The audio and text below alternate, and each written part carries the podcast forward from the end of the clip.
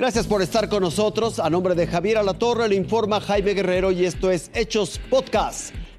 Las fuertes lluvias desbordaron el río Cotaxla en Veracruz y afecta a decenas de viviendas. Las autoridades piden estar alerta porque continuará la lluvia todo el fin de semana. Exhiben al conductor que se fue sin pagar de una gasolinería en el Estado de México. Cargó más de mil pesos en combustible. Tras dos años de restricciones, regresan de lleno los festejos patrios en todo el país. El presidente Andrés Manuel López Obrador, listo para encabezar la ceremonia del grito a las 11 de la noche en un zócalo pletórico. En Veracruz las constantes lluvias desbordaron el río Cotazla en la zona centro del estado. Se habla de la crecida eh, de al menos 8 metros. Se registraron inundaciones en casas, comercios, incluso las autoridades se vieron obligadas a establecer algunos albergues. La fuerte lluvia provocó otro desbordamiento en Opetepec Guerrero. Las calles se convirtieron en arroyos en unos cuantos minutos, tanto que un espontáneo se sumergió en ellas. Los habitantes de la comunidad captaron la osadía de un hombre que aparentemente adelantado en el festejo del grito desafió esa corriente. Quedó solo en la anécdota.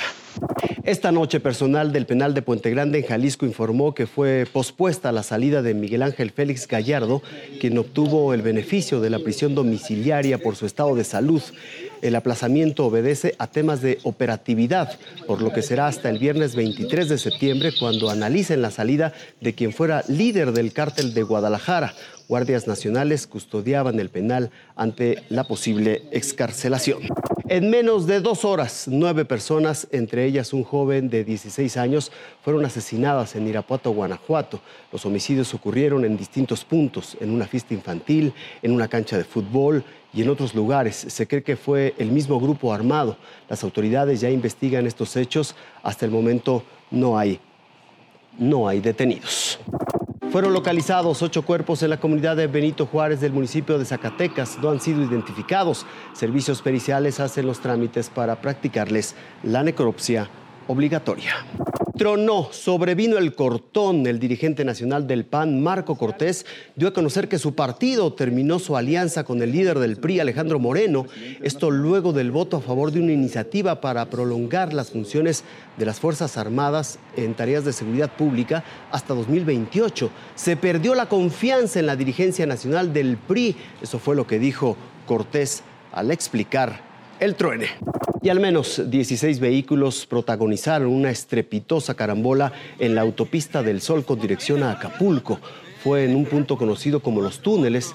Las autoridades de protección civil confirmaron que 10 personas resultaron lesionadas. Se registró una fuga de gas en la carretera México-Puebla. La emergencia obligó al desalojo de 30 familias. Pemex y su equipo técnico operaron para controlar la situación la autopista fue cerrada en ambos sentidos hasta que la fuga quedó controlada. Otra fuga se dio en Chalco, en el Estado de México. Un solitario conductor se fue sin pagar luego del llenado del tanque. Distrae a la operadora y se va. Pero no es un gracioso acto de un escapista, es un robo, por lo que se busca al sujeto para que responda ante las autoridades por un delito que amerita prisión. No iban solos los asaltantes que ingresaron a un centro de personas con discapacidad visual en Guadalajara, Jalisco. Se llevaron objetos personales de los estudiantes, electrodomésticos, incluso material didáctico en braille. Es la segunda vez que es asaltado este centro. La Fiscalía Estatal abrió otra investigación. Gracias por su compañía. Esto fue Hechos Podcast. Que tenga una excelente noche.